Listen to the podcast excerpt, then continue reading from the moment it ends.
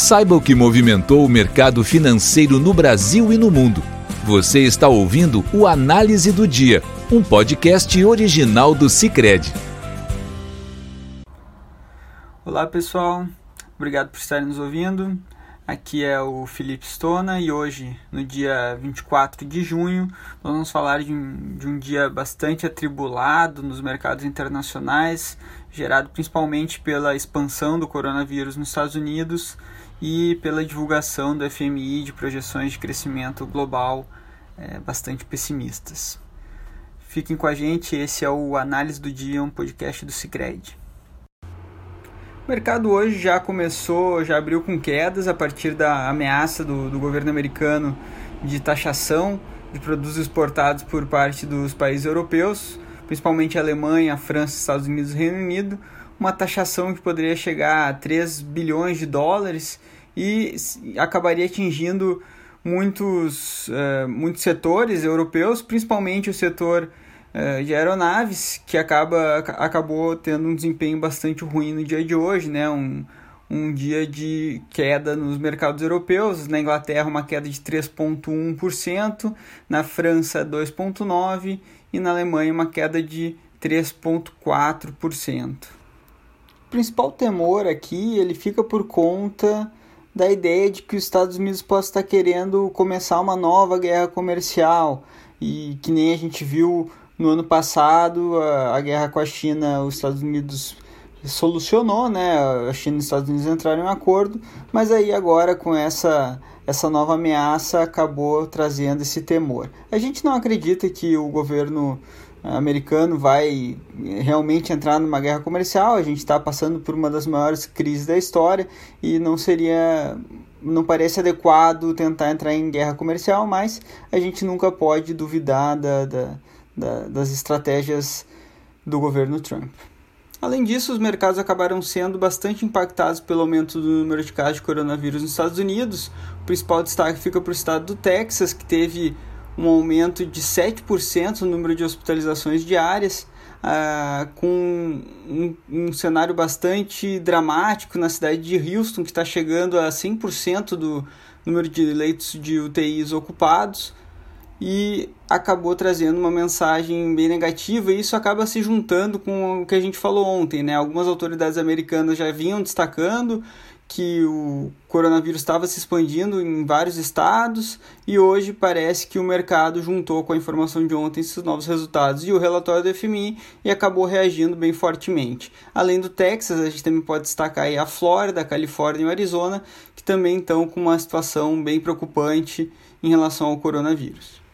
Nas bolsas dos Estados Unidos, então, a Dow Jones caiu 2,7%, a S&P 500 2,5 e a Nasdaq, que era uma das que vinha apresentando melhores resultados nos últimos dias, também acompanhou o resto do mercado e caiu 2,2%, não apenas por causa do, do aumento do número de casos de coronavírus nos Estados Unidos, mas também é, pelas novas projeções de recessão global do FMI. E seguindo esse, essa movimentação global, a Ibovespa aqui no Brasil também teve uma queda, uma queda de 1,6%, acompanhando o mercado externo. Com relação ao relatório divulgado pela FMI hoje, o destaque ficou por conta da projeção de recessão global, que foi de 3% para 4,9%, mas aqui a gente lembra que apesar dessa projeção da FMI ter sido vista como pessimista pelo mercado, a OCDE já tinha divulgado alguns dias atrás uma queda de 6% na recessão global. Mesmo assim, essa seria uma das piores recessões globais já, já vividas, ficando atrás da recessão ali da década de 30, depois da crise de 29, em que a gente viu uma queda de 10% no PIB global, mas de toda forma esse é o pior resultado já projetado pelo FMI. E os dados do FMI eles só não foram piores por conta do, dos incentivos fiscais. O FMI destacou ali na, na coletiva de imprensa que a economista-chefe do FMI deu que as medidas fiscais globais elas já chegam a 11 trilhões de dólares. Esse, esse pode ser um dos motivos, inclusive, para que as projeções do FMI não sejam tão ruins quanto as, quanto as da OCDE. Mas mesmo assim, o FMI também destacou que esse incentivo fiscal acaba aumentando o nível de endividamento global de uma forma muito forte e pode ser negativo principalmente para os mercados emergentes. Falando um pouco então dos números projetados pelo FMI, o FMI está projetando que os Estados Unidos vai ter uma queda de 8% no ano de 2020, a União Europeia ali os países da zona do euro uma queda de 10% e enquanto os países emergentes estariam com uma queda de 3%. É claro, né, o destaque positivo fica por conta da China, que na projeção do FMI está com um crescimento de 1%. Mas quando a gente fala aí de América Latina, o FMI revisou a projeção dele, ele tinha uma queda de 5% para a América Latina e agora ele atualizou para 9,4%. Essas projeções acabaram influenciando as moedas dos países emergentes mas assim como já vinha sendo destaque dos últimos dias e semanas, o real é a moeda mais volátil entre os países emergentes e foi a que mais perdeu valor hoje. O dólar subiu 3,70% e fechou o dia em 5,34%, é, sendo a moeda aí que mais se desvalorizou dos emergentes. Olhando para o mercado interno e mais especificamente para o mercado de juros, apesar de dessa instabilidade no cenário externo e no cenário interno, claro, a gente não viu nenhuma mudança muito drástica na curva de juros. Os juros curtos ficaram praticamente parados, ainda a curva de juros vem precificando uma queda de juros na próxima reunião, mas ainda não é uma queda completa, né? não é aquela queda de, de 0,25. E os contratos mais longos ali, a partir dos contratos de um ano até os contratos de 10 anos, tiveram uma leve alta, mas, é, ou seja, né, apresentaram uma inclinação, aumentou a inclinação da curva de juros, mas foi algo pequeno.